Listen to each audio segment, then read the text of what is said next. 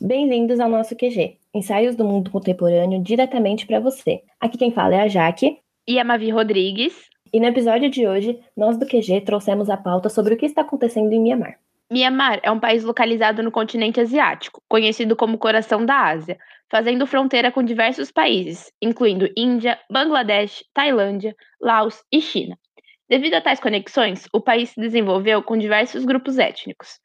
Até hoje, existe uma confusão a como se referir ao país, pois aqueles que adotam o regime militar usam o nome de Myanmar, enquanto os que lutam pela pró-democracia continuam usando o nome de Birmânia, pois consideram o governo ilegítimo acreditando que não ocorre nenhuma mudança tão grande quanto a do nome de seu país. Em fevereiro deste ano, o exército militar depôs o governo eleito pelo povo, desencadeando vários conflitos no país desde então. O fato é que ao longo da história ocorreram diversos embates no país por questões políticas, econômicas e também por questões étnicas, entre a maioria budista e a minoria muçulmana. Até o golpe militar, em fevereiro deste ano, o país era considerado uma república parlamentar, com um sistema político parcialmente democrático em funcionamento. Essa revolta dos militares desencadeou uma série de protestos em todo o país, ao qual estão solicitando que o Partido da Liga Nacional para a Democracia, LND, seja reestabelecido e que Aung San Suu Kyi e os demais presos políticos sejam libertos. Os militares reagiram a esses pedidos com violência, sendo registrados mais de 700 mortes de manifestantes. Aung San Suu Kyi é filha de Bojoki Aung San, o grande responsável pela independência de Myanmar, que então se chamava Birmânia. Ele fundou o Exército Nacional e foi o primeiro-ministro do país entre 1946 e 1947, quando foi assassinado. Sua mãe, Kim Chi, também, também seguiu carreira política sendo embaixatriz na Índia, onde Aung San estudou ciências políticas. Após se formar, foi estudar filosofia política e economia na Inglaterra. De lá, seguiu para Nova York, tornando-se funcionária da Organização das Nações Unidas. Em 1988, ela retorna ao seu país de origem para liderar o movimento pela volta da democracia, já que o seu país passava por uma ditadura militar. Foi por sua liderança neste movimento que, em 1991, Aung San ganhou o Prêmio Nobel da Paz. Em 6 de abril de 2016, ela assumiu o cargo de primeira conselheira de Estado de Myanmar. Seu cargo era de liderança no país, que possuía uma política relativamente estável. Aung San ajudou a retomar a democracia do país, seguindo a estratégia de resistir pacificamente e possui uma formação acadêmica que a preparou muito bem para assumir o cargo. Após o golpe que Myanmar sofreu, Aung San permanece em prisão domiciliar. A junta militar reuniu seis acusações sobre ela que aguardam seu julgamento. Caso ela seja condenada, ela terá que deixar a vida política e permanecerá presa por anos. Mesmo com toda a repressão, Aung San afirma que o seu partido, LND, existirá enquanto o povo existir, pois foi fundado para o povo. Mianmar é um país marcado pela ditadura militar e por crises políticas. Portanto, a presença de militares no poder não é aceita pela população. Desde 1 de fevereiro, dia do golpe, as manifestações em Mianmar são diárias e tomam as ruas das principais cidades do país.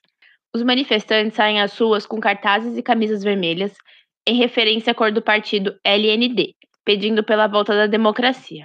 Mesmo tendo origem pacífica, os protestos são reprimidos violentamente pelos militares.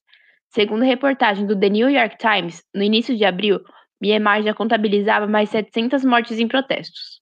O dia 27 de março, o Dia das Forças Armadas de Myanmar, ficou marcado como o dia mais mortal desde o golpe, onde foram mortos mais de 100 manifestantes a tiros em um único dia. Na noite deste mesmo dia, os generais do governo ainda deram uma festa em celebração.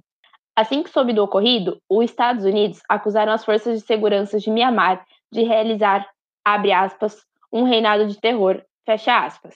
Junto com ele, os ministros de defesa de uma dúzia de países, tais como Austrália, Japão e Reino Unido, divulgaram um comunicado conjunto condenando as ações violentas dos militares. O secretário-geral da ONU também se manifestou, dizendo estar profundamente chocado com a violência. Entretanto, nada vem sendo realizado para impedir as ações dos militares de Myanmar.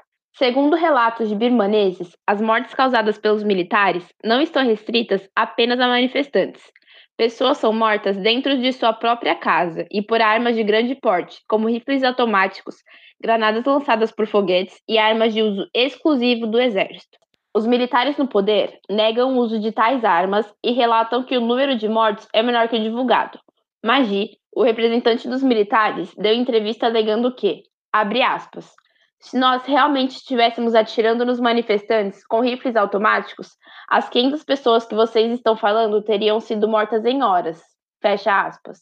A população do país busca inovar em seus protestos. Assim como na Primavera Árabe, as redes sociais têm sido um grande aliado, abrindo espaço para denúncias e recebimento de apoio de outras nações. Além de ser um ambiente aberto à demonstração de insatisfação social. Contudo, é possível observar a ação de grupos hackers em defesa da democracia e da líder Aung San. Esses hackers têm derrubado páginas e conteúdos considerados como propaganda militar, que oferecem um desserviço àqueles que procuram informações corretas sobre o golpe e os protestos. Em resposta, os militares vêm realizando cortes no fornecimento de internet. O golpe militar que ocorreu em fevereiro deste ano demonstra dois fatores que afetam o cenário internacional. O primeiro é sobre o controle dos militares sobre os manifestantes, tirando-lhes a liberdade de expressão, como quando bloquearam o Facebook durante sete dias no mês de fevereiro, ou em relação à morte de grande parte da população manifestante, que pede a volta de Aung San e que a Birmânia possa retomar como uma república parlamentarista. O segundo fato gira em torno da posição em que o Ocidente e o Oriente se encontram sobre como agir no que está acontecendo no país. Pois enquanto o Ocidente condenou duramente as ações dos militares, Pequim, principal parceiro comercial, limitou-se a apenas pedir estabilidade. O levante militar provocou uma reação em cadeia de condenação nos países ocidentais. O Conselho de Segurança da ONU deliberou durante dois dias sobre os atos de brutalidade mais recentes contra os participantes de protestos pelo golpe perpetrado por uma junta militar em 1 de fevereiro. Nessa reunião, Pequim conseguiu impor que se adotassem o termo morte em vez de matança de civis.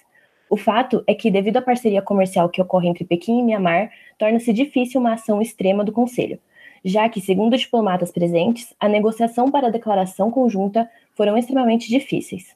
Dito isso, é necessário que o Ocidente possa agir em conjunto com Pequim para que a situação se resolva da melhor maneira possível e que haja sanções internacionais tendo em vista como os militares agiram e ainda agem em Mianmar, estabelecendo sua soberania através do poder bélico, usado contra a população. Este foi o episódio de hoje, com roteiro escrito por Beatriz Isidoro, Maria Clara e eu, Mavi Rodrigues, e editado por Guilherme Gomes. O QG Podcast é produzido pelo Grupo de Pesquisa de Análise de Conjuntura Internacional, vinculado à Universidade Católica de Santos. Siga nosso perfil no Instagram, arroba Quarentena Global e acompanhe os novos episódios todas as quintas-feiras nas principais plataformas. Fiquem saudáveis. Fiquem seguros. E até mais!